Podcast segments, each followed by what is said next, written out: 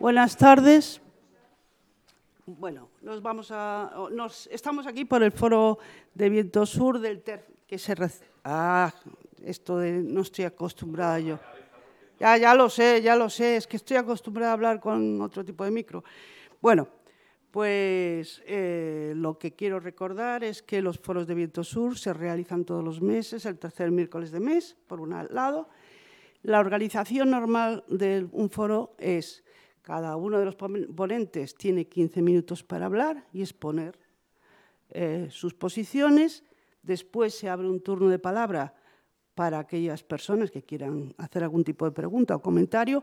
Finalmente, cuando se cierra ese turno de palabra, los ponentes responden a todas las cuestiones. Hay una norma de la casa que es que no se aplaude, eh, que suele chocar, pero es la norma. Se puede aplaudir al final del todo, pero no se aplaude en las intervenciones. Después de que terminen de hablar los ponentes, se pasará una hoja.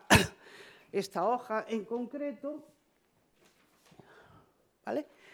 Y que pone viento sur y entonces esa hoja simplemente es para aquellas personas que quieran seguir asistiendo, que pueden escribir ahí su mail y entonces se les manda por correo la siguiente convocatoria de, foro.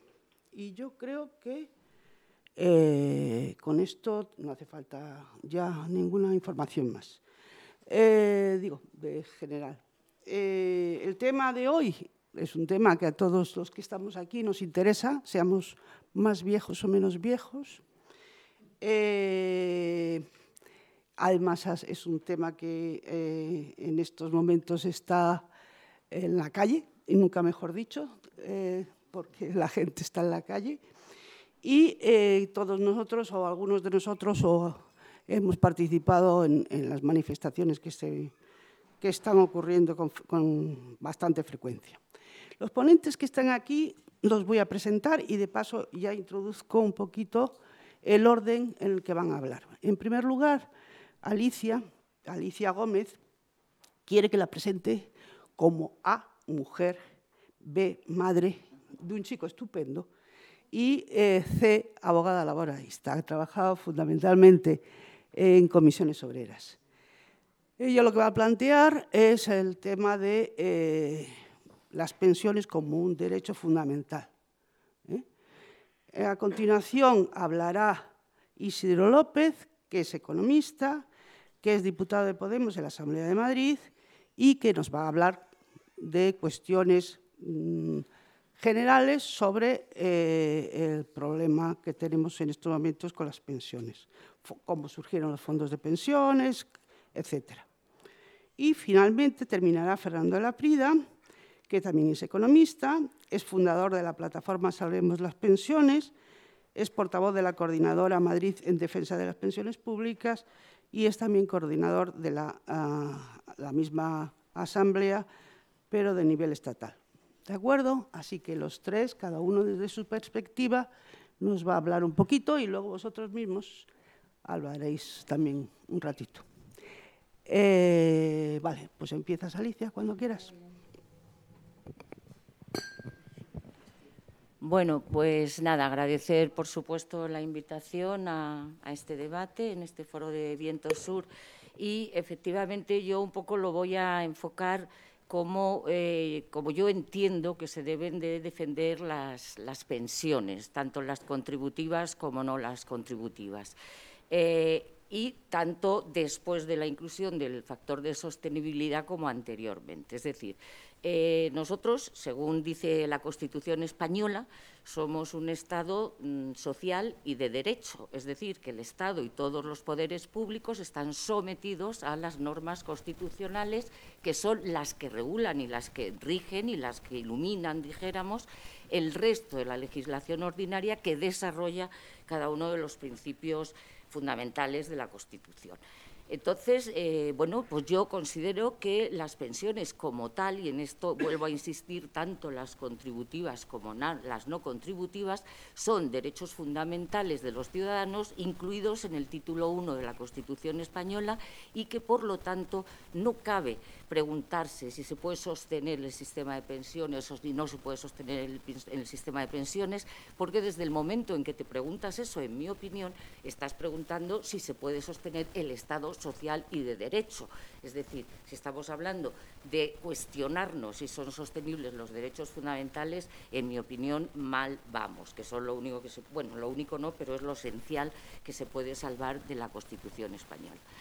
Eh, en este sentido, cuando hablo del título 1, pues digo que los poderes públicos están sometidos al artículo 41 de la Constitución española, que exige que estos poderes públicos mantengan un régimen público de seguridad social para todos los ciudadanos que garantice la asistencia y prestaciones sociales suficientes ante especialmente situaciones de necesidad, desempleo, etcétera, etcétera y el artículo 50, en concreto en materia de jubilación de la Constitución española, que también obliga a que los poderes públicos garanticen a los ciudadanos eh, la, percepción de una pensión económica suficientemente digna, es decir, que sea capaz de eh, alcanzar un bienestar de esa persona cuando llega a la tercera edad. Entonces, bueno, pues la legislación ordinaria lo que tiene que atender es no a ver cómo, eh, si se pueden sostener, sino cómo garantizar el efectivo cumplimiento y la efectiva eh, adecuación de cualquier decisión a esta finalidad constitucional de garantizar un Estado social en la tercera edad y antes, porque las pensiones, como ahora diré, no son solo la jubilación. Eh, Bien, lo que yo estoy observando desde hace bastantes años, como veis, yo soy de las privilegiadas que ya he llegado a una edad de jubilación parcial, es decir, yo ya he conseguido llegar lo que no van a conseguir otros, que es tener una, pensión eh, de jubilación, ahora parcial y dentro de nada será total. Eh, toda la legislación en materia de seguridad social y no solo de jubilación ha venido mm, retrocediendo pero de forma imparable. Es decir, cuando estamos hablando de cómo se garantizan las pensiones, nos estamos olvidando, ahora ha habido una movilización efectivamente por el tema de las pensiones de, jubilación, pero nos hemos olvidado de que a lo largo de todos estos años se han ido recortando las prestaciones de seguridad social y los derechos de seguridad social en muchísimas materias que son prestaciones, que son pensiones, que son subsidios, que son pensiones contributivas y que son pensiones no contributivas. ¿Qué quiere decir con esto? Lo que quiero decir con esto es que desde hace mucho tiempo, vamos a intentar ubicarlo en el tiempo, por lo menos en los pactos de, Toledo, creo que son del año 85, ahora lo, matizaré bien, del año 85, sí, eh, efectivamente lo que se ha tendido por decisión política, que no económica, es a ir recortando el, gasto en seguridad social.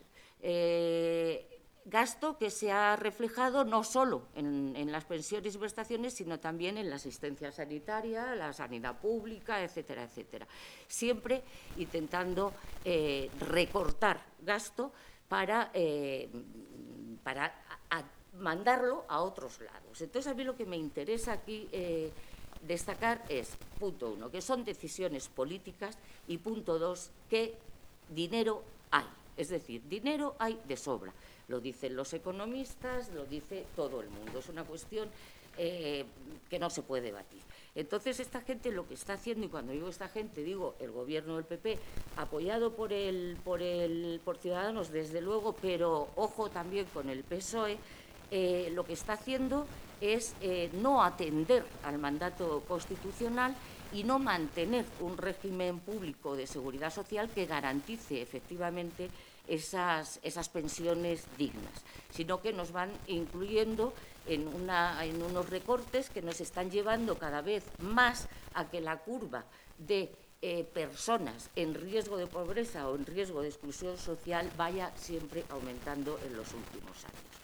Entonces, a mí me parece, eh, sinceramente, eh, vergonzoso, inaceptable, que se hable de... Eh, que se cuestione, que se pregunte ni siquiera si son sostenibles en un país en que las calculadoras no son capaces de sumar las cifras, para, por ejemplo, invertidas en cuestiones que no se tendrían que haber invertido. Es decir, por lo menos como a fondo perdido. Rescate a la banca, eh, rescate a las autopistas, mm, en fin, mm, palmarena, evasión fiscal, que estamos como en 80.000 millones de euros, en fin, unas cifras que las calculadoras no son capaces de asumir. Entonces, dinero hay. El problema es que el dinero se distribuye conforme a las decisiones políticas que va adoptando el gobierno de, turno. Tener en cuenta también, y hablando de la Constitución española, que en el artículo 128.1 eh, de la Constitución española se dice que toda la riqueza del país, en sus distintas formas y sea cual fuere su titularidad, está subordinada al interés general. Es decir, me da igual, o sea, me da igual de dónde sea, me da igual que sea presupuestos del Estado, me, da igual que sea en parte aportaciones de los trabajadores, me da igual. El tema es la distribución, cómo asigna usted esos, esos gastos de los ingresos que tiene. Eh, también, artículo 31, Constitución Española, dice que todos contribuirán al sostenimiento de los gastos públicos de acuerdo con su capacidad económica. Estamos hablando de tema fiscalidad, fiscalidad y tributos que también pueden ser retocados si es necesario para engrosar estos gastos que son necesarios y que además son los que afectan directamente a los ciudadanos. Entonces, yo mm, en este punto lo que eh, eh, hay cosas que me, que me enervan mucho. Entonces, eh, soy de las que considero, aparte de que haya una contribución o no en materia de, seguridad social de los trabajadores en activo, soy de las que considero que hay que revisar urgentemente el sistema fiscal y tributario y la distribución de los ingresos públicos en las determinadas materias. Y en este sentido, pues también tengo aquí datos que no todo el mundo compartirá, pero que a mí me parecen una vergüenza. Por ejemplo, gastos de la, de la corona, gastos de la monarquía, pues más de 561 millones al año. Bueno, habrá que mantenerles, pero a lo mejor se les puede mantener con un poquito menos o no mantener si nos preguntan.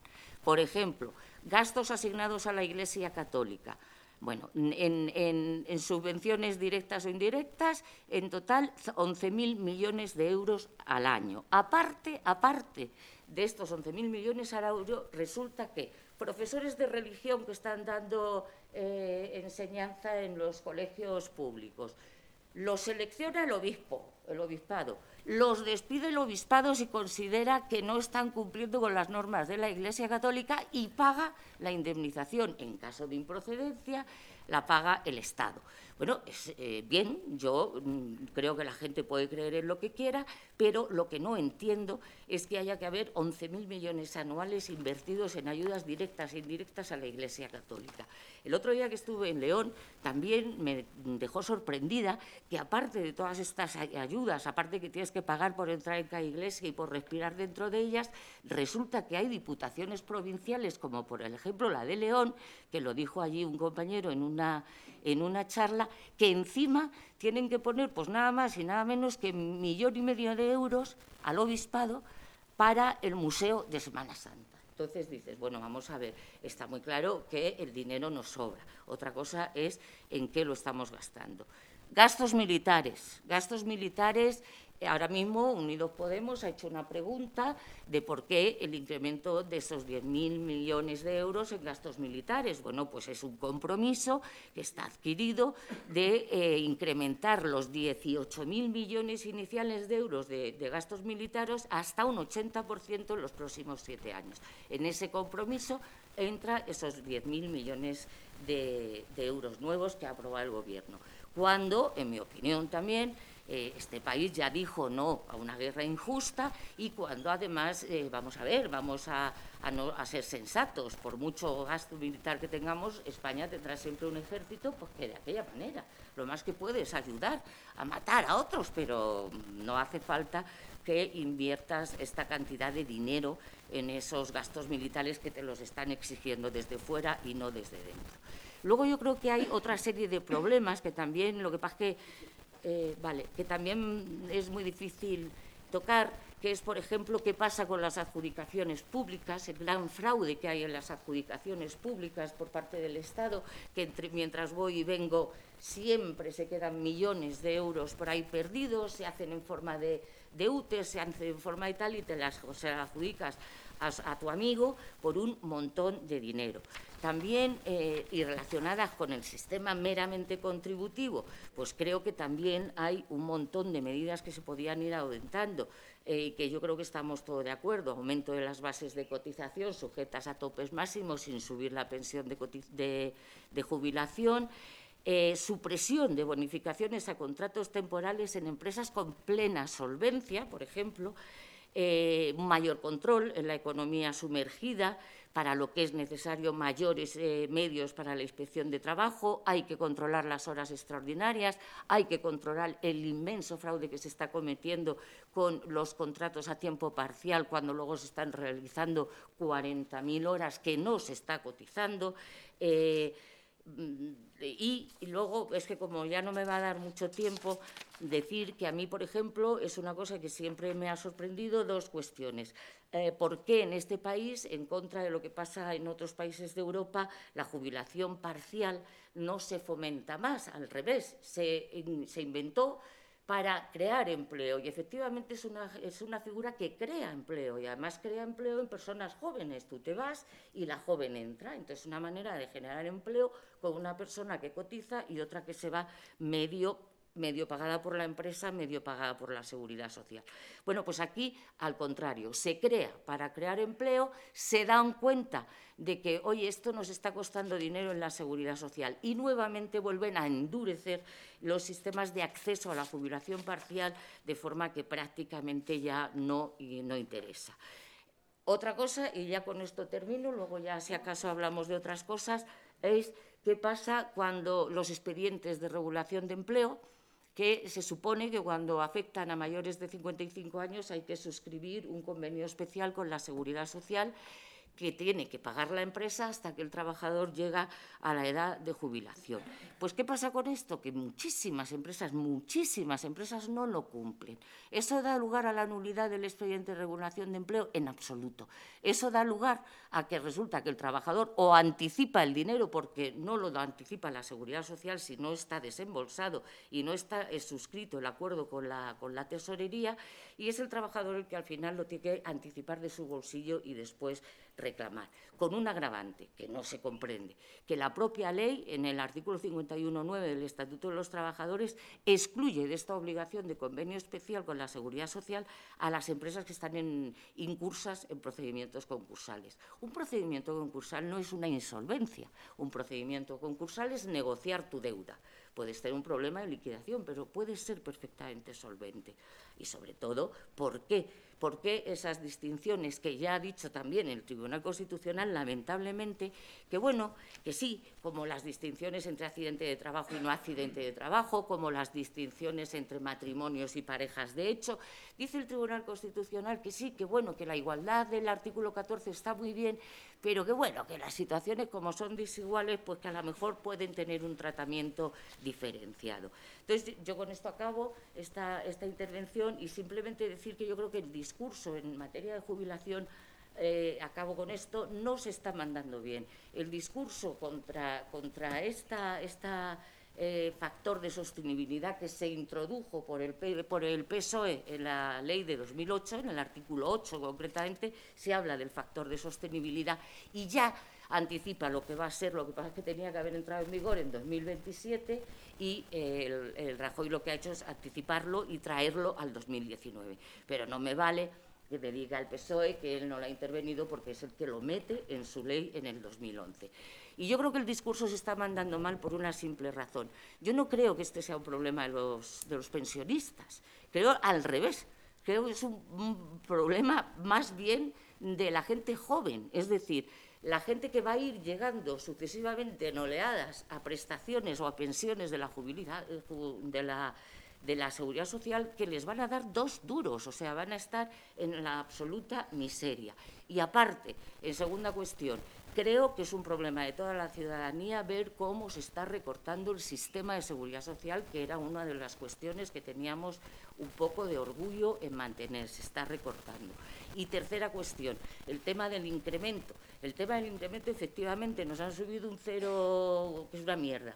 Pero es que el, IPC también es una mierda. Quiero decir, si no nos dan todo lo que hemos ido perdiendo de poder adquisitivo, pues los que también van a perder mucho poder adquisitivo de aquí a 20 años son los que vayan llegando, incluso nosotros si no nos morimos antes. Que parece, yo, en mi opinión, y ya acabo, el factor de sostenibilidad para mí no es ni más ni menos que la penalización de la vida por encima de la edad productiva, de la edad de, trabajo. Nada más. Ah, que no me podéis aplaudir, por eso, ¿no? Bueno, pues muchas gracias. Antes de nada, a Viento Sur por, por, llamarme para este foro. Luego, aclarar que no soy economista, que no quiero que me pase luego como a Cifuentes y me saquen, me saquen luego que tengo falseado el currículum. Soy sociólogo, pero he pasado mucho tiempo estudiando economía política, lo suficiente como para para que ciertas cuestiones que quizá no tengan que ver tanto con el modelo español de pensiones, sino con qué papel juega, juega en el capitalismo actual tanto las pensiones públicas como sobre todo los fondos de pensiones, pues sí que tengo, o sea, sí que ciertas ciertas cuestiones yo creo que sí que sí se pueden plantear y que, está bien tenerlas en a la hora también de, evaluar eh, cuáles son las opciones que hay abiertas ahora mismo con este ciclo de movilización en torno en torno a las pensiones. Hay un, digamos que en, el, en, esa, en esa transformación de los años 70, con la crisis de los años 70, eh, la recomposición del capitalismo en los años 80, bajo lo que es el neoliberalismo, el capitalismo financiarizado, con el predominio de las finanzas, los fondos de pensiones juegan un papel fundamental, los fondos de pensiones privados. ¿De acuerdo? También hay que tener en cuenta que cada país maneja los fondos de, los fondos de pensiones de manera diferente.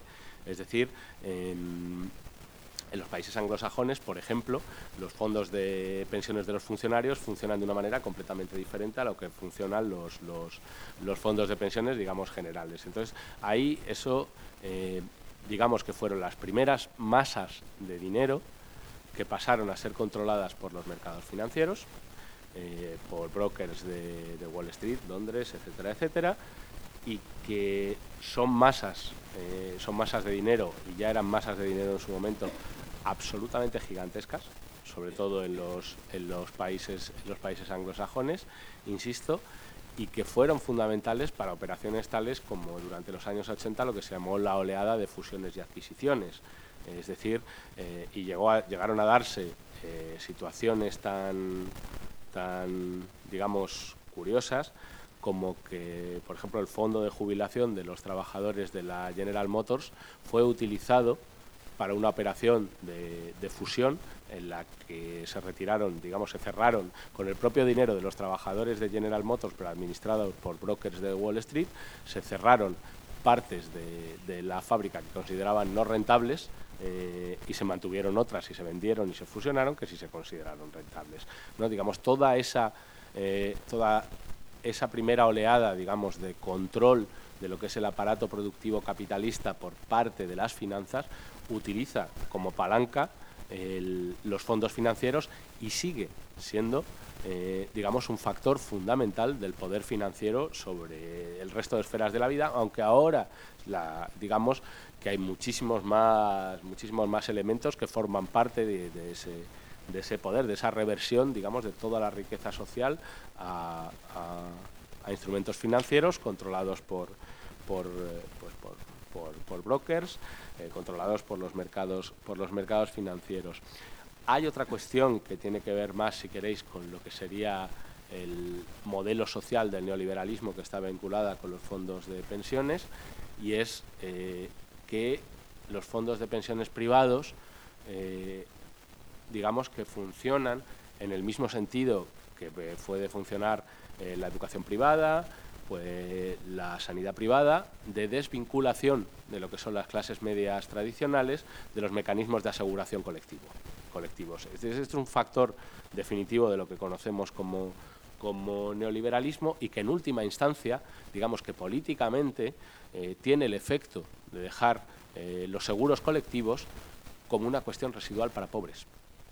Bien, por lo tanto, muchísimo más prescindibles en términos políticos. Es decir, es, pues de alguna manera es lo mismo que sucede con la sanidad o que, se intenta hacer una y otra vez con la sanidad pública o con la educación pública, es decir, vaciarla de las clases medias para que quede, digamos, más fácilmente suprimible, más fácilmente, más fácilmente recortable.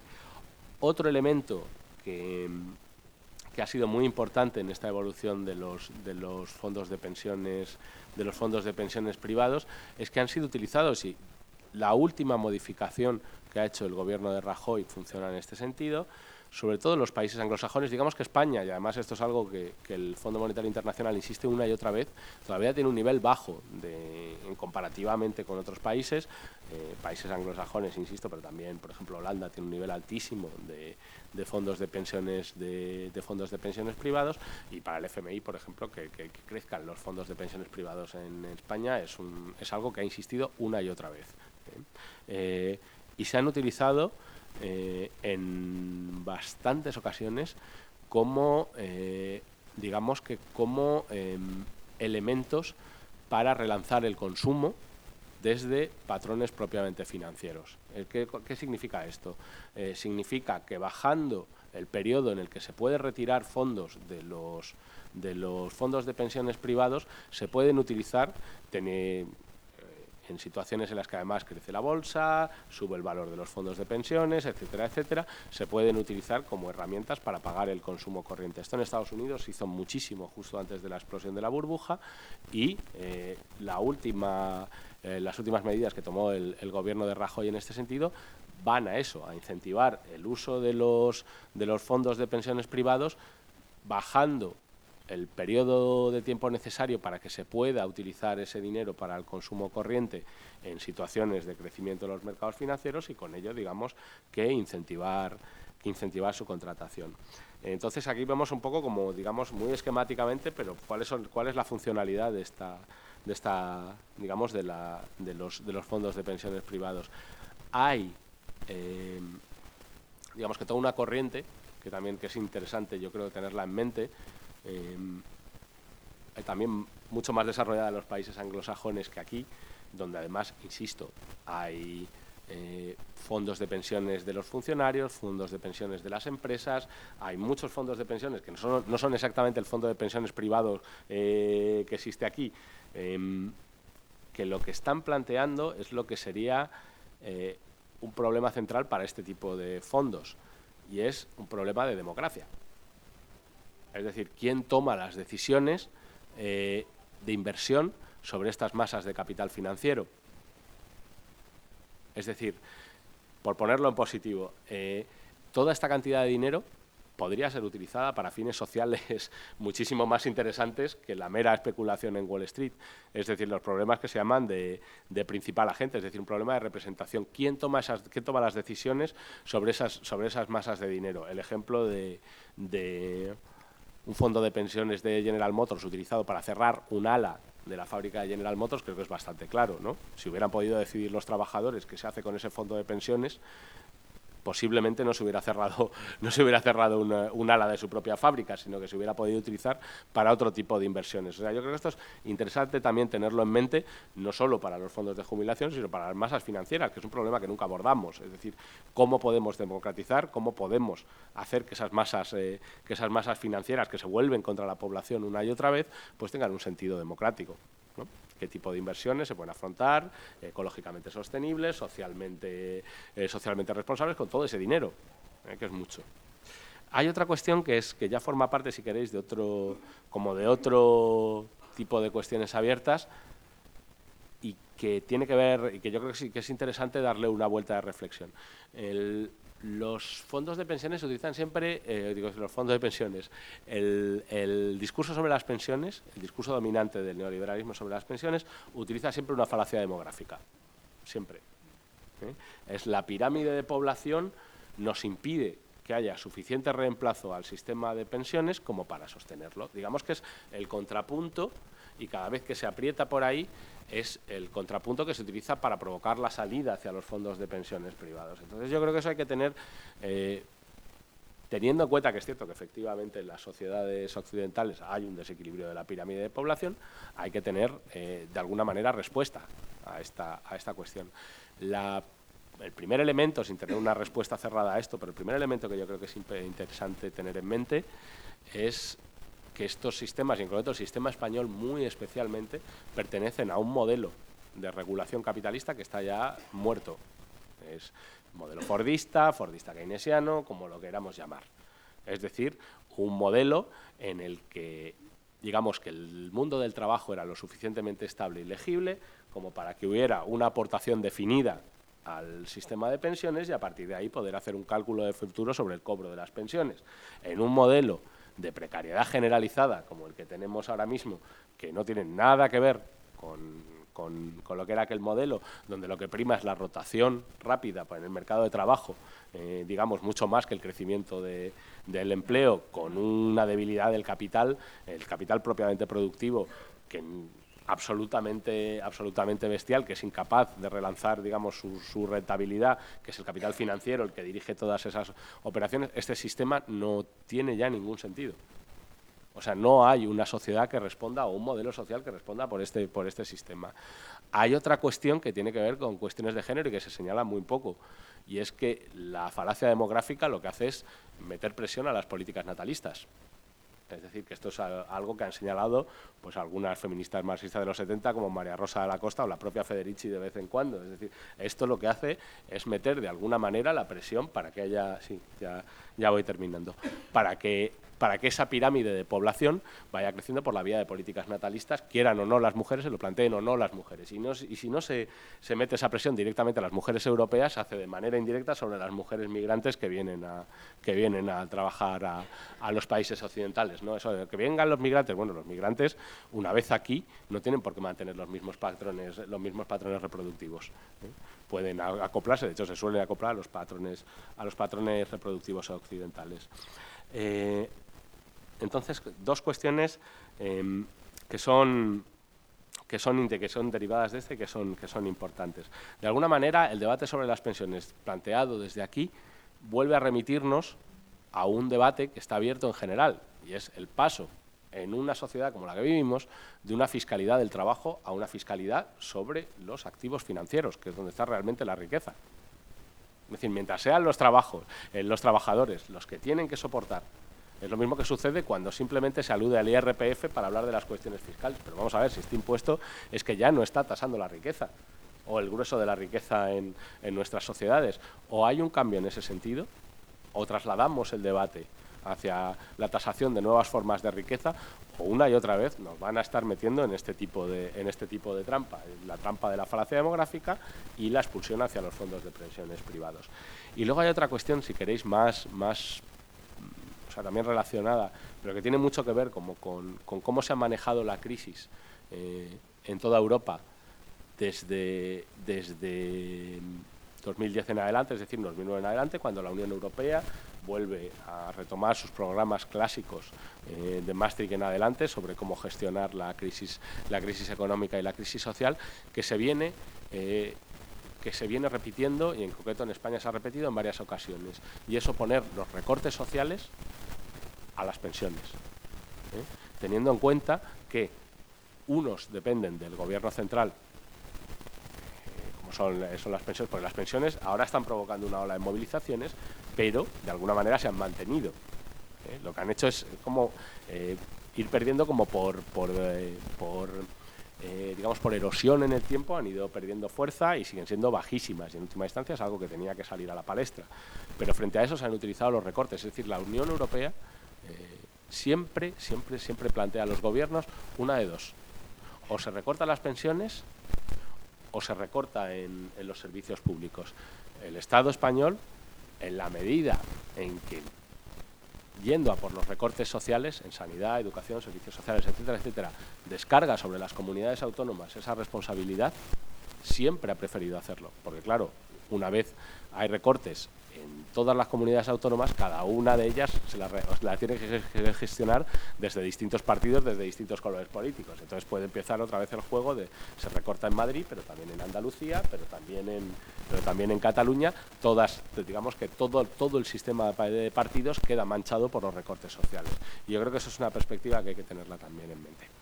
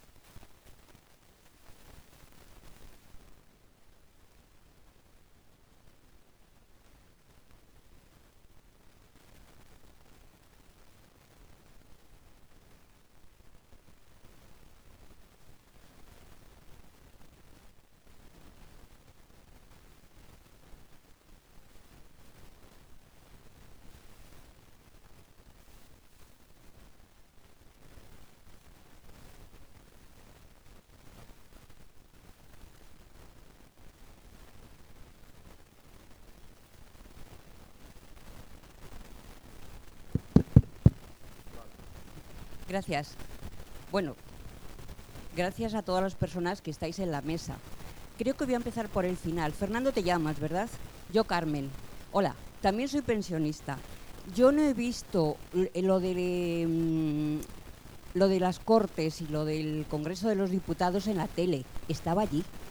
Como estoy en todas las que puedo ir, ahora que soy jubilada, puedo ir a casi todas. Y entonces había una cosa que te quiero preguntar. Eh, es esto del coste de oportunidad, ¿no? Em, hace unos días, o ayer o antes de ayer, estos días, no sabría decirte cuál exactamente, parece que el señor eh, presidente y a la señora Cospedal le han pedido ir al Senado para explicar algo sobre los gastos militares, esta cantidad de dinero tan impresionante que piensan gastarse. ¿no? Bueno, yo recuerdo algo de la historia que ya pasó en 1936 cuando Goering dijo que si había que gastar en cañones o mantequilla. Yo creo que en este caso la mantequilla somos nosotros. Y confío que no se lo gasten en cañones y apliquen los, eh, los tanques a la mantequilla que somos los jubilados y jubiladas. Bueno, aparte de todo esto, es cierto que los fondos de pensiones es un gran negocio. Obviamente, un gran negocio no solo nacional, internacional.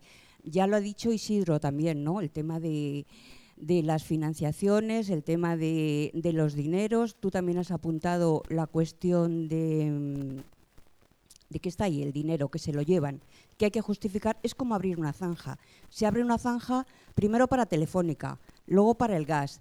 Y resulta que la abren varias veces porque hay que repartir dinero entre todos. Bien, eh, ¿qué hay que hacer? Como tú bien decías, cumplir la Constitución. Efectivamente, no solo el artículo 50 de la Constitución. Hay otros muchos que tampoco se cumplen y que podríamos ver. Pero no solo esto, hace falta un proyecto de país. Y en eso tenemos que estar todos y todas. Gracias.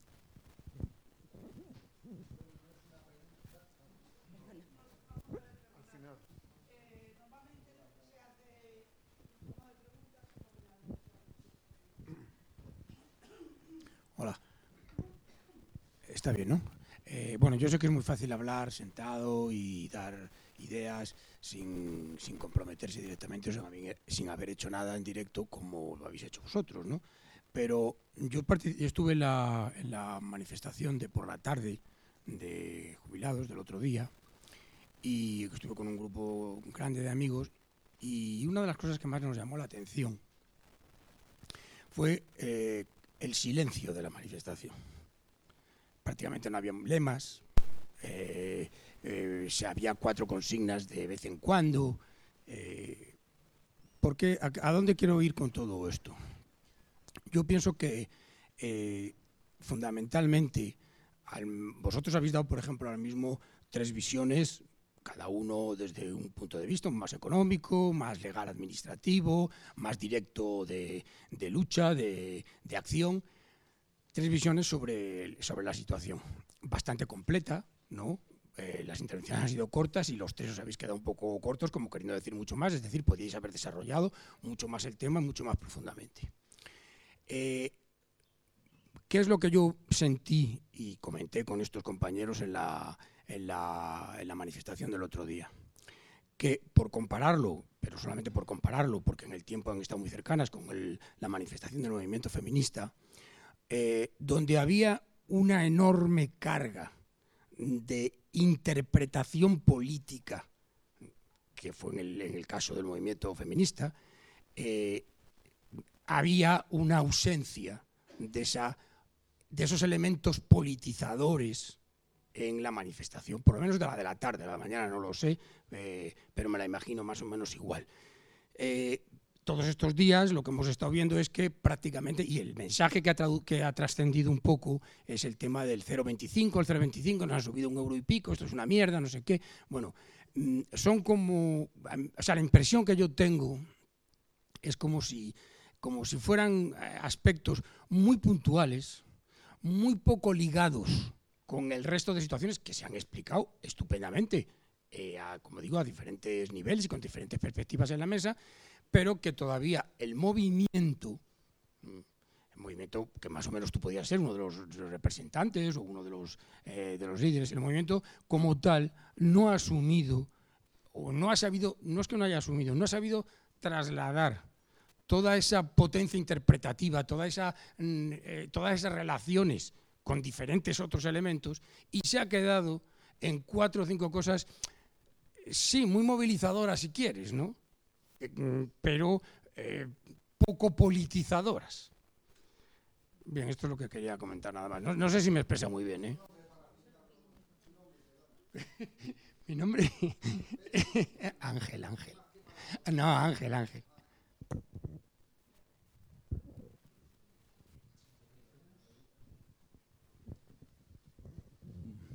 Bueno, yo quería, muchas gracias por, las charlas. Yo quería hacer mm, dos preguntas. Una a Isidro, mi tocayo, eh, en el sentido de si, eh, cómo está estructurada legalmente las eh, pensiones privadas, sobre todo quién responde, de la, o sea, cuál es la responsabilidad final de, la pensión privada, porque hay casos, y he visto casos en otros en Estados Unidos o en algunos sitios, en que esa, pensión está gestionada por un fondo, ese fondo ha quebrado y la gente se ha quedado sin, sin capital. Entonces, aquí, ¿quién responde, quién es el responsable final de, en, una, en una pensión privada? Si eso está articulado o si va a ser en el fondo el mismo Estado al final que nos van a jugar la, legalmente, no sé cómo está estructurado. Eso es en principio lo que, lo que me gustaría saber si, si, es, que, si es que está legalmente claro.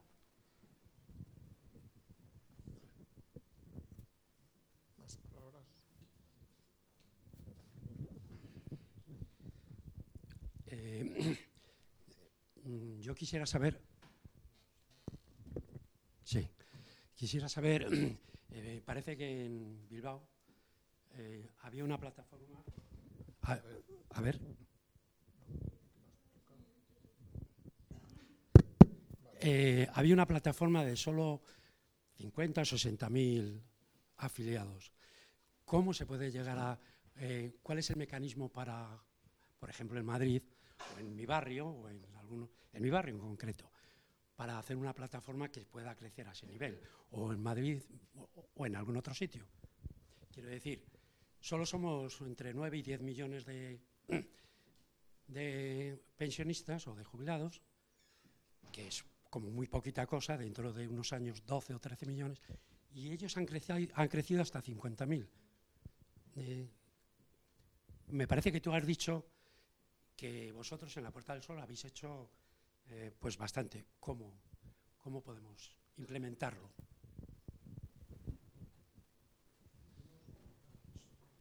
Eh, sí. Este,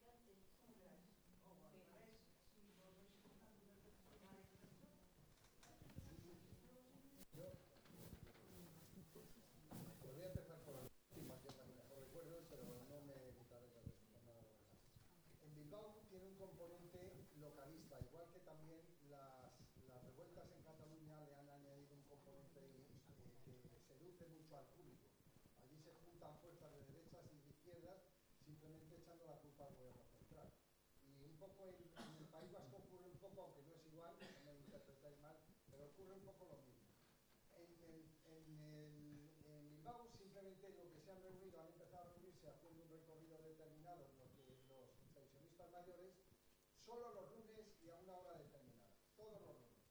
Y eso va entendiendo y entendiendo y funciona boca a boca, porque los mayores trabajamos muy mal con las redes sociales eh, digitales, vaya.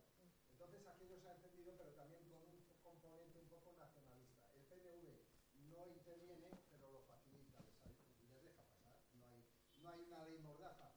A nosotros, y ahora diré, hemos empezado aquí, existe el Sol, pero es menos conocida, los yayoflautas de Madrid, que van con unos chalecos amarillos, se reúnen también todos los lunes, son unos, en realidad ellos internamente son más de 300, pero los que vienen todos los lunes pues son a lo mejor 15 o 20.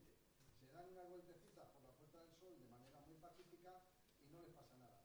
Hasta ahora, a partir de, hace, de, que hemos hecho las primeras manifestaciones en el Congreso, al que, al que le coge la policía y le dice, por favor, no me importa, disuélvanse porque no tienen ustedes autorización para estar en sol. O, como no se disuelven, les piden el DNI y les llegan multas de 300 euros. Ya les han llegado, ¿eh? ya lo sabemos que les han llegado. Ahí aquí no tenemos un PNV que nos esté defendiendo para que podamos hacer eso.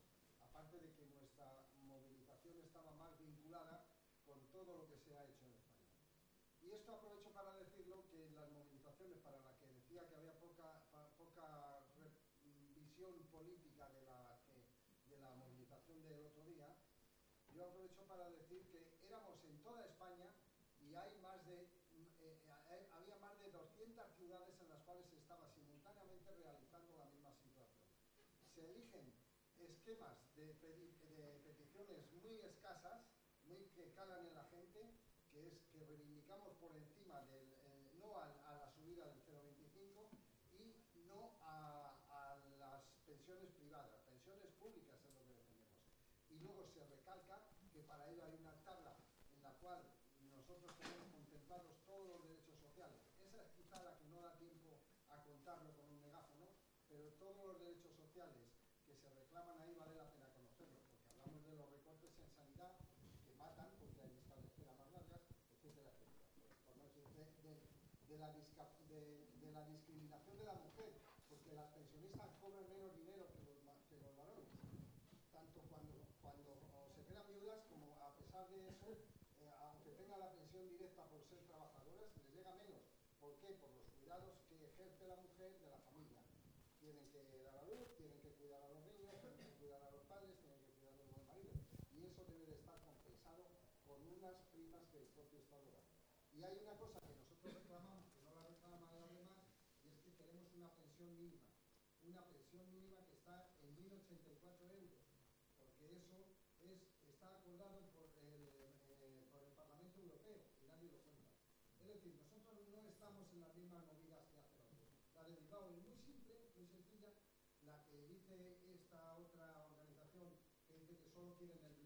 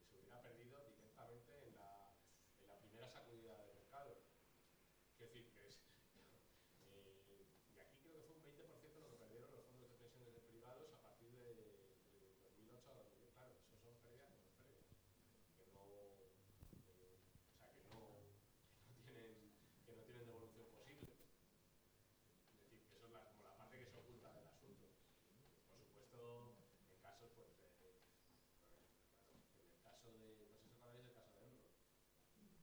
Pues Enron tenía un fondo de pensiones, cuyas, cuyas que estaban metidos fundamentalmente en sus acciones. Pues cuando quedó Enron, dejó sin pensión, pero sin pensión de ningún tipo. A todos, a todos aquellos que tenían su fondo de pensiones. Claro,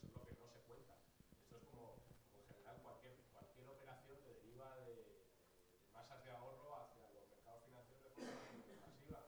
Eh, lo que no se cuenta es que eso se puede perder. O sea, que lo que se está haciendo es apostar en mercados de, pues, de toda la volatilidad del mundo. Claro, ¿qué es lo que sucede? Digamos que los fondos de pensiones tienen una serie de criterios en qué pueden invertir, en qué activos de calidad, en qué activos de localidad. Eh, si es triple A, se pueden invertir los fondos de pensiones. Pero claro, es que la, la, la subvención es triple A. Quiero decir que, es, que, que no, no, tiene mucha vuelta de hoja ese asunto, ¿no? Es como descargar los riesgos sobre, sobre los que han ido todos los libres. A Foro Filatélico y a Finsa, por ejemplo, que es una Bueno, no es lo mismo, ¿eh? No es un fondo de pensión Bueno. eh, al uso, pero es una inversión en, en un, en un ya, bien. ya, pero que te hace rico comprándose ellos es más complicado. Bueno, bueno. Pero ¿quién, quién les ha dado protección a ellos? Entonces, bueno, no voy a entrar en ese debate. Pero bueno, en fin, vamos a ver. Yo sí, yo, yo sí he apuntado las preguntas y eh, vamos a ver. eh, a la primera persona, la compañera, eh, yo he citado varios artículos de la Constitución española, no uno. El artículo 50 habla de las pensiones de jubilación, pero he citado varios de prestaciones en general del sistema de seguridad social, del principio de solidaridad y de distribución de los, eh, del gasto, de los ingresos. Eh, por tanto, he citado varios artículos de la Constitución que amparan, protegen y avalan que los sistemas de seguridad social contributivo y no contributivo, que estoy de acuerdo con el compañero, el sistema contributivo está muerto, propiamente contributivo, eh, eh, la Constitución te dice, te obliga a los poderes públicos a mantener ese sistema que es el que se está encargando, el sistema público en general, de pensiones, jubilación, orfandad, invalideces, de- eh, todo, todo el sistema público. Bien, eh, eso por un lado. Eh, en cuanto a las manifestaciones, yo tengo aquí compañeras que han participado en la, en la comisión de 8 de marzo y precisamente lo que sí he in- intentado decir antes y vuelvo a decir ahora es la enhorabuena que hay que darle a esa comisión por cómo ha sabido mandar el discurso y cómo ha sabido aglutinar a un montón de mujeres en base a la problemática común y no a las diferencias. ¿Vale? Entonces, a mí me parece, lo he dicho antes y lo vuelvo a decir ahora, que el discurso de las pensiones no se está mandando bien. Lo digo, lo mantengo y lo sostengo, a pesar de las plataformas y de todo el mundo. El mensaje de las pensiones es la defensa del Estado social de derecho. Y insisto, no solo de las jubilaciones. Jubilaciones son a futuro los mayores per- perjudicados. O sea, no es que sea transversal, es que, hijo mío, tú eres el que vas a salir más perjudicado como esto siga así. Aparte de que, insisto, cuando hablamos de pensiones, hablamos de invalideces que puedes caer con 20 años, hablamos de viudedades, que hay unas discriminaciones salvajes y hay algunas propuestas de compañeras bastante interesantes que habrá que analizar, hablamos de incapacidades temporales, hablamos de desempleo, hablamos de todo, de todo, incluso de pensiones no contributivas. Por tanto, creo que el mensaje no se está mandando bien. Y, en segundo, ¿y por qué? Porque no se está poniendo el acento en lo que nos une. O sea, no nos está- se está poniendo el acento en lo que nos une, sino en lo que nos desune. Yo, lamentablemente, compañero, tengo que decir, asumiendo, porque yo soy trabajadora de comisiones, nunca he sido de ningún órgano de dirección y discrepo muchas veces de las cosas que han firmado y otras no, pero eh, digo, afirmo que en este país tenemos un problema, que efectivamente en los ámbitos más nacionalistas se solventa en base al nacionalismo. Pero aquí tenemos un problema, todos queremos llevarnos la medalla. Es decir, eh, no vamos a conseguir si no lanzamos un discurso unitario que no se basa en las siglas, no se me da igual que sea la plataforma, que sea comisiones, que sea eh, no sé qué, me da igual que seamos 5 millones de personas, 7 millones de personas, un millón de personas en base a problemas comunes, que es el sistema público de pensiones y de seguridad social. Y yo creo que no se está mandando bien ese mensaje unitario que sí supo mandar eh, la Comisión 8 de marzo en el movimiento eh, feminista. Simplemente te voy a decir una cosa. Las pensiones privadas pues son un riesgo, son un riesgo, como te ha dicho Isidro, y por eso yo insisto en que yo no quiero pensiones privadas. Cuando yo quiera invertir mi dinero y arriesgarme a perderlo, pues ya lo haré, compro sellos, en fin, yo qué sé, ¿eh? ya lo haré. Pero no es mi caso. O sea, yo nunca juego con el dinero que tengo que me cuesta mucho gastarlo. Yo no me voy a hacer rica con una inversión falsa casi siempre, ¿vale? Entonces, eso es lo que, no, lo que falla en un, en un fondo de pensiones privado. O sea, tú te quedas sin dinero y te quedas sin dinero. Y ha pasado en muchos seres, no solo en uno o dos, ¿eh? que se han capitalizado, se han contratado con una, una, empresa aseguradora el pago de las indemnizaciones y la empresa aseguradora ha desaparecido. ¿Y quién paga? El Fondo de Garantía Salarial que por cierto paga más de lo que debiera, también gasto público. Entonces, bueno, pues yo creo que por eso hay que insistir en que esto es un problema de Estado, es un problema de decisión política, de sistema público garantizado constitucionalmente, y no hay otra. Estoy de acuerdo. Más preguntas, si queréis. Más preguntas. Eh, Hay una. vamos a verlo. Mientras que no haya tortas por, por hablar. Hombre, compañera, salimos corriendo. Ya lo tenéis. No, que no, no. Primero la gente que no ha hablado. Primero la gente que no ha hablado.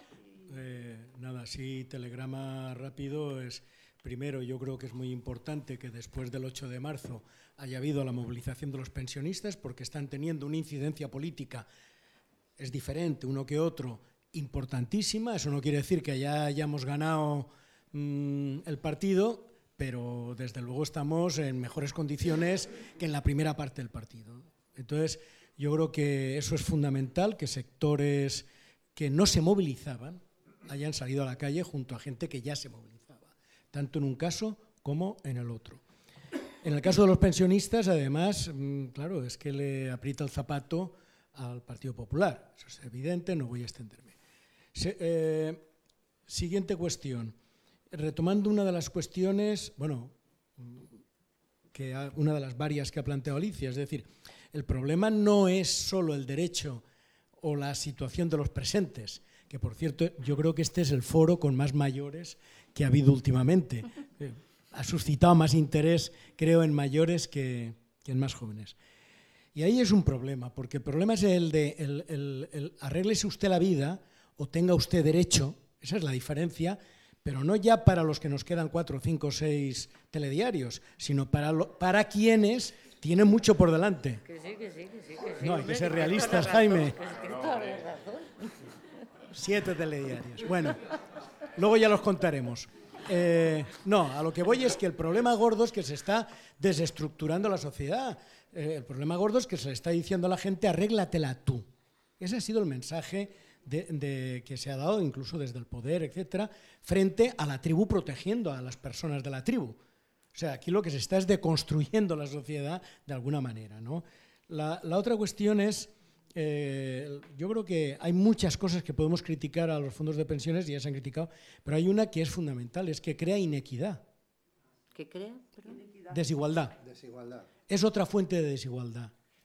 ¿Eh? Entonces, eh, yo lo que no tengo claro en, bueno, agradeceros a los tres, por supuesto, la presencia, pero particularmente en el caso de Isidro, que me ha comentado que estaba muy reventado de trabajo, venía de mil cosas, eh, pero de algunas de las cuestiones que ha planteado Isidro yo no, yo no las tengo claras. Por ejemplo, yo no creo que sea una batalla importante en este momento la democratización de, los- de las decisiones de los fondos de pensiones. Digo que está encima de la mesa. Así como sí que creo que todo el tema, bueno, está encima de la mesa, yo digo, es muy difícil, pero ni por motivos eh, sociales ni por motivos ambientales. Hay ONGs ambientalistas que están planteando el que lo importante es que a partir de la transparencia las grandes los fondos de pensiones, eh, las grandes empresas digan qué es lo que hacen. Bueno, yo en eso no me lo creo. O sea, no me creo porque son la quinta esencia del capital.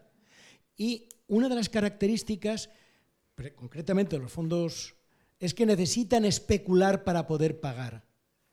O sea, la única manera de poder ellos atender, si es que atienden, es en- con operaciones que tienen cierto elemento de riesgo. O sea, no es con... Entonces, mm, lo dejo ahí. Quiero decir, has planteado temas que me parecen de gran interés, pero lo veo difícil. Luego hay una cuestión mm, que yo creo que nos tenemos que plantear. El- el- el- la vamos a ver, la- de cara a- al tema de la fiscalidad, la riqueza en forma de dinero, El problema es que yo creo que es una representación falsa de la riqueza efectiva. Es decir, que eh, la financiarización de la economía nos ha llevado a que estemos hablando de una riqueza que no existe. Así de claro. Otra cosa es que cuente, que cuente en, las operaciones. Ahí hay un problema de cara, por ejemplo, a cuestiones fiscales. Pero bueno, ya termino con una cuestión. Yo creo que la discusión eh, frente al PP y a otros es y a otros es si nos vale el pacto de Toledo o no nos vale Toledo. Es decir, yo creo que eso está periclitado. ¿Cuál es el modelo para el tipo de mundo del trabajo actual de, digamos, de- de pensiones? En el mundo del trabajo actual, precisamente, es más difícil el fondo de pensiones de empresa, porque la empresa se ha modificado sustantivamente. Y luego reivindicar, frente a quienes nada más hablan de gasto, que aquí el problema fundamental es de ingresos, es decir, de cuál es el sistema recaudatorio, y creo que ahí que hay que romper con una especie de principio sacrosanto, y es que solo a partir de los impuestos sobre el trabajo se pagan las pensiones del trabajo. Eso hay que romperlo. Es decir, aquí eh, se reúne de, todas partes para atender el conjunto de necesidades que democráticamente el país decida.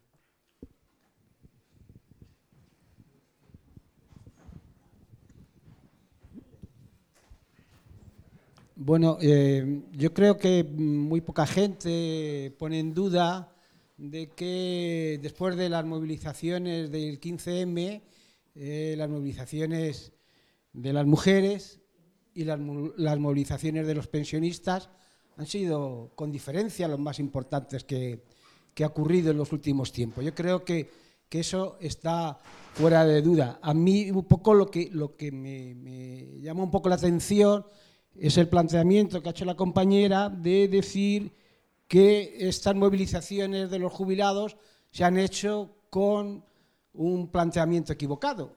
Yo, eh, cuando se consigue un éxito de movilizaciones tan general, pues me cuesta creer que el planteamiento sea equivocado. Puedo admitir que los planteamientos pueden, ser- pueden mejorarse, pueden ser mejores, pero decir que estamos con un planteamiento equivocado cuando bueno, pues el compañero ha explicado bastantes cosas relacionadas con el tema más allá de las propias pensiones, el tema social, las reivindicaciones sociales, no sé, creo que, suena raro. A mí por lo menos, a mí por lo menos me, me ha sonado raro cuando decimos, bueno, hemos conseguido unas movilizaciones impensables. No sé si es posible mejorar este nivel de movilizaciones pero desde luego eh, eh, el mensaje ha llegado a la gente, eso sin duda. Quizás esté equivocado, pero ha llegado a la gente.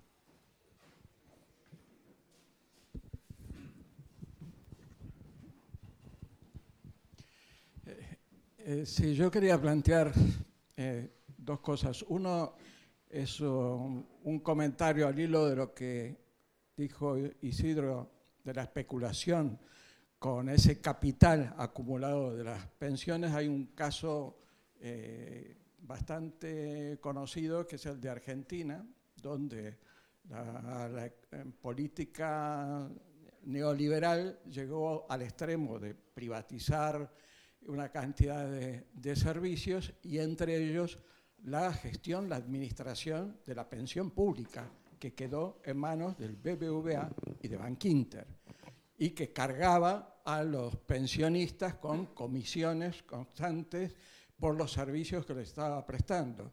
Eh, funcionó tan mal, hubo tantos atrasos en, en, la gestión porque dependía de sus beneficios, de sus negocios. Eh, salieron los, que así se, llaman, las, las, cabezas grises a la calle, hubo movilización, hubo denuncias de dónde invertía el dinero BBVA y Bankinter, entre ellos en el, en el tráfico de armas y en, en, otro tipo de cosas. Y finalmente, hace pocos años, el kirchnerismo, cuando llegó al poder, con esa presión, terminó cortando el acuerdo que había con, con estos dos bancos y se recuperó para el Estado las pensiones públicas. Pero se llegó a ese extremo, pensiones públicas pagadas por, por bancos, que además había que recoger el dinero eh, en las sucursales de esos bancos, para lo cual había que ser este, cliente de esos bancos. Es decir, todo era un círculo que conducía directamente una, una sesión de una, una facultad de- del gobierno directamente a intereses privados. Pero me gustaría lanzar un tema que puede ser polémico a la, a la mesa. No sé si recordáis algunos que hace un tiempo hubo una serie de, de autores, escritores, estuvo Forges y, y una serie de escritores que protestaron por el hecho de que se les penalizaba a aquellos que eran eh, pensionistas eh, y que querían seguir manteniendo alguna actividad, escribir libros eh, o las viñetas de Forge, etcétera, y eh, eso les, les suponía o quitarles la pensión o por lo menos una gran parte de la pensión en función de los beneficios. Entonces, ahí se abrió una, una polémica que creo que no es solamente ese sector, sino que pueden ser muchos sectores. Se supone que el pensionista recibe una pensión por lo que ha aportado durante una cantidad de años, pero eso no tendría que ser un obstáculo para que si puede desarrollar algún tipo de actividad laboral a partir de, de- que es pensionista, que eso le signifique una disminución o la retirada, que sea exclusivo, porque se supone que son cosas distintas. Si teníais alguna opinión al respecto. ¿Ya? No, vamos a esperar un poquito más, ¿no? Si hay alguna pregunta, si no, pues ya.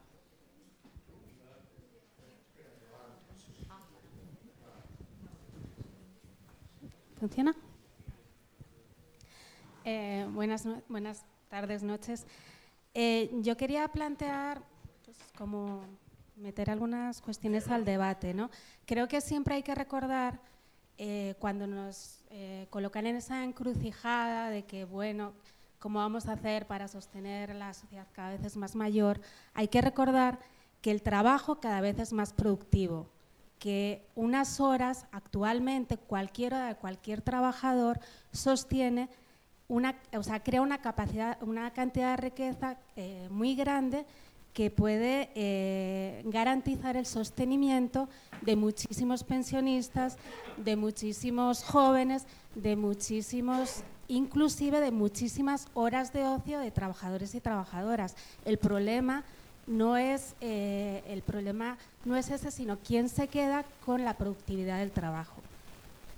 Porque, claro, hablan de la productividad del capital, pero el capital lo único que es es trabajo anterior, es trabajo pasado. Entonces, tenemos que introducir en el debate también eh, cómo se reparte la riqueza social. La riqueza social, ahora mismo el 90% de la riqueza social la acapara el capital y el 10% nos la repartimos como podamos.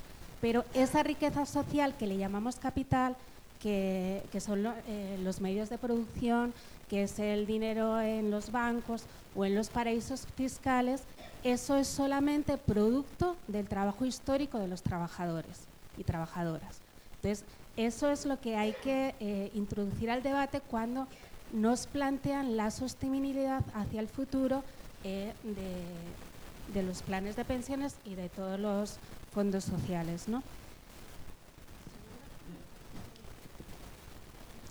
Entonces, en ese sentido, creo que la lucha por eh, la defensa de las pensiones es interesantísima porque coloca al capital contra la pared. Eh, lo que est- estaban planteando, bueno, impedir privatizar el sector salud es colocar al capital contra la pared. Eh, impedir privatizar el sector educación, las pensiones, los cuidados de los adultos mayores es colocar al capital contra la pared. Y en ese sentido, el capital no tiene, se le coloca contra la pared, pero no tiene prácticamente margen de maniobra. No lo tiene ni con este gobierno, ni lo va a tener con ningún gobierno que no cuestione la lógica del capital. Y en ese sentido, no es, creo que hay que pasar, no es solamente defender el sistema social de derecho, creyéndonos todavía que es posible un capitalismo, un capitalismo bueno que garantice el sistema social de derecho.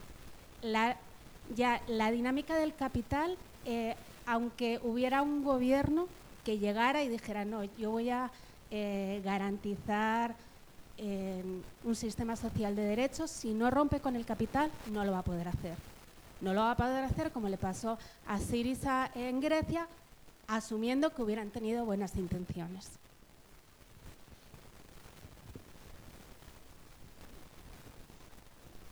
Bueno, voy a ser muy breve porque esto está ya. Em, bueno, yo creo que estamos realmente todavía bastante lejos de poner al capital contra la pared, ¿no? Como sociedad. Pero, pero yo lo que quería destacar de, estas movilizaciones que se están, que se están dando, em, o sea, es muy importante sacar mucha gente a la calle, pero yo creo que lo que más destacaría de todo esto em, son los procesos que se están dando porque esos procesos que se están dando son los que realmente pueden estar empezando a cambiar cosas que nos sirvan para llegar a, otros objetivos. Y, una cosa importante que yo creo que está apareciendo en esos procesos es el, abrir un debate social sobre cómo nos, cómo nos queremos construir como sociedad, o sea, qué necesidades tenemos, qué es lo que necesitamos, qué es lo que no necesitamos, dónde tenemos que, poner esa riqueza social, dónde no la tenemos que poner, cómo, cómo vamos solventando esos, esos problemas.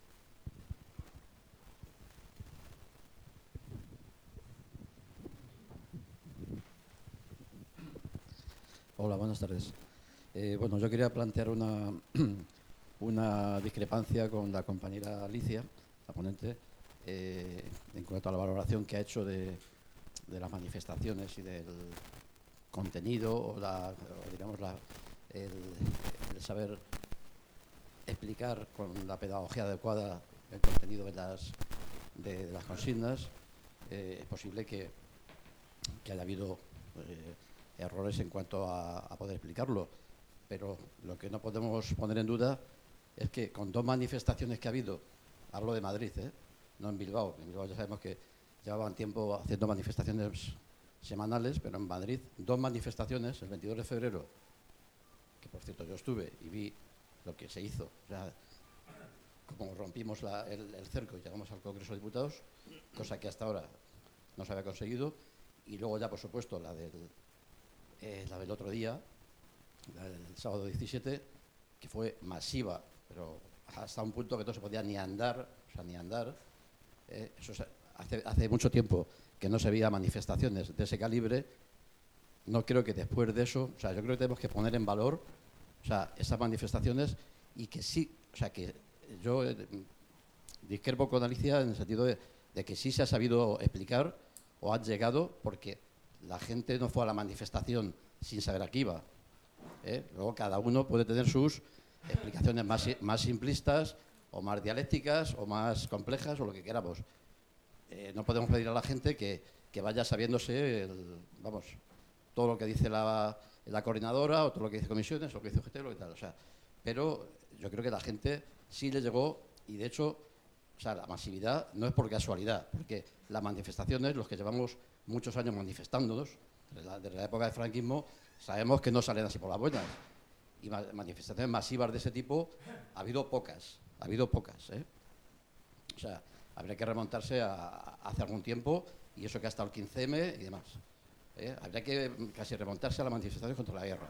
Entonces, yo creo que una cosa es, eh, vale, llamar la atención sobre que ha habido cierta división en el movimiento. Habría que ver si los dos, las dos partes tienen la misma responsabilidad. Yo creo que no. Yo creo que no. O sea, diremos, para mí, Comisión de UGT ¿eh? y, la, y los que por la mañana tienen más responsabilidad en, la división, ¿eh?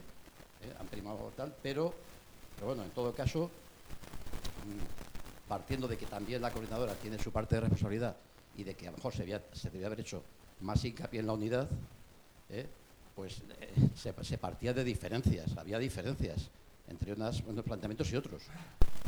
Ninguno de los ha querido, ha querido ceder en las diferencias. Vale, de acuerdo.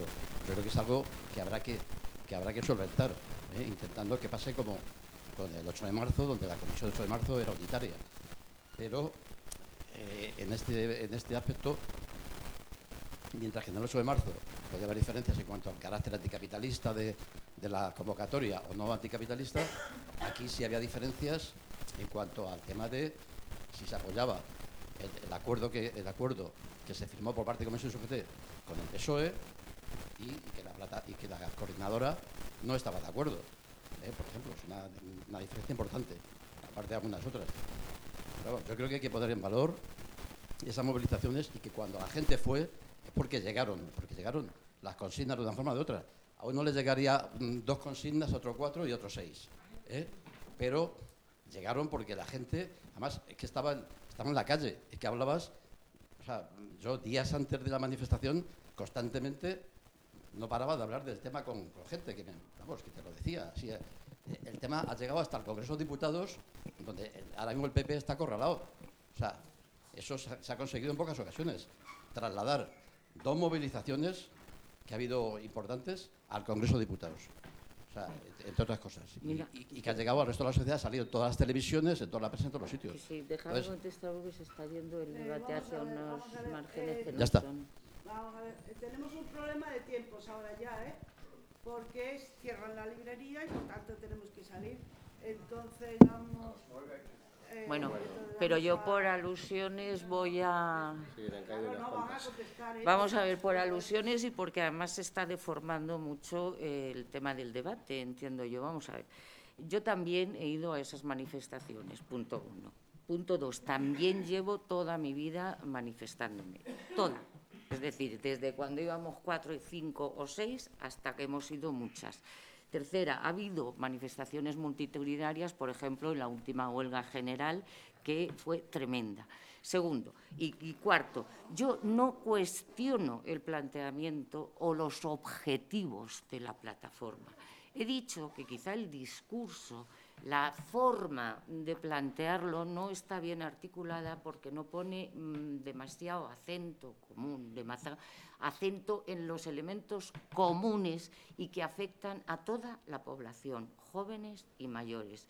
Siento decir que en las manifestaciones estas en las que he participado, por supuesto, en las manifestaciones que yo he estado fuera de Madrid el 17 de marzo, fuera de Madrid, que fueron unitarias, había cantidad de gente joven, cantidad de gente joven, con pancartas de comisiones, con pancartas de UGT y sin pancartas.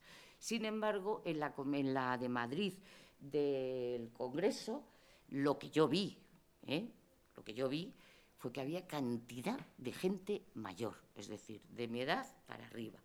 Y eso es lo que yo estoy intentando decir, que puede ser un defecto de transmisión del discurso. No cuestiono el planteamiento, que quede muy claro. ¿eh? Y de hecho no lo cuestiono y voy. Yo cuando cuestiono un planteamiento no voy. ¿vale? Entonces yo lo que hago es un llamamiento a la unidad por los objetivos comunes.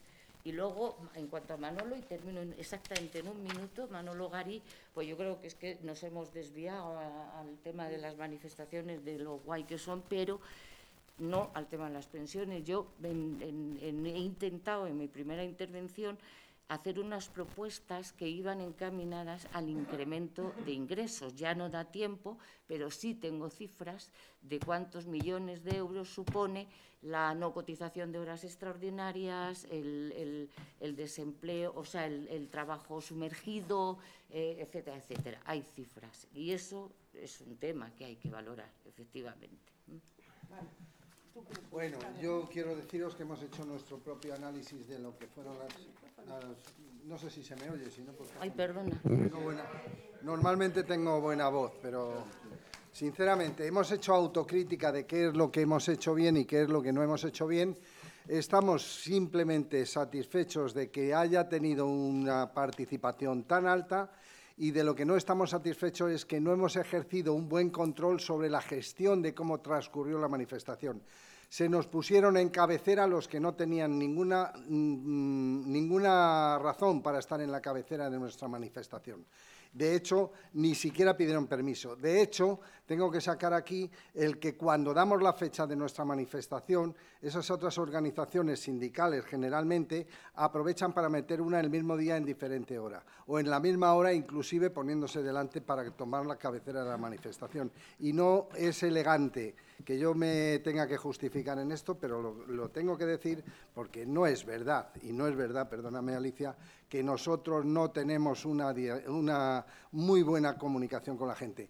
La nuestra es la, la más transversal de todas las reivindicaciones. Primero, es a nivel del mundo rural y del mundo eh, eh, urbano, porque está en toda España y hay problemas que no resuelve a nadie, nada más que las que la tabla nuestra reivindicativa, por ejemplo, cómo le aplican sanidad a las personas que viven en un pueblecito y que tienen un cáncer, que entraríamos en una discusión muy larga, o, o muchas otras. Pero es rural y urbana, de hombres y de mujeres. Nosotros estuvimos en la manifestación de las mujeres, chapó porque la hicieron muy bien, pero llevan un solo tema y es muy fácil hacer una manifestación con éxito porque el tema es estamos discriminadas y es cierto y lo reconocemos, pero nosotros tenemos pensionistas que venían con nosotros y son mujeres y que defendemos sus derechos. Luego, por lo tanto, la, diferencia de género está en nuestras reivindicaciones, la, brecha de género. La brecha social que se ha abierto por la mala distribución de la riqueza que es lo que estaban en algunos casos apuntando en las observaciones que nos han hecho, está latente, porque evidentemente toda la pluralidad que adquiere un país tiene que ser repartida entre toda la población. Y eso no se está haciendo, pero no se está haciendo porque nos han puesto un muro en un gobierno que no deja ni siquiera que lleguen las iniciativas legislativas populares que nacen del pueblo y se las entregamos a los diputados. Y él puede explicar si es capaz de hacer que se cumplan esas iniciativas. Sistemáticamente este gobierno está vetando todo lo que se está proponiendo a nivel de a nivel está vetando y lo digo claramente. Llevamos una parálisis de dos años y no se aprobó una sola ley en el, en el Congreso desde que se hicieron las últimas elecciones y no se va a aprobar. Estamos en un muro peor que el que el señor Trump está construyendo delante de, de- de México. Y encima quiere que lo paguemos nosotros, igual que Trump. Bueno, no sigo porque nos falta tiempo, pero... Isidro, te toca terminar. No, bueno, yo en realidad tenía una respuesta bastante técnica y específica a lo que ha planteado Manolo y creo que es mejor cerrarlo con las palabras del compañero. Bueno, gracias.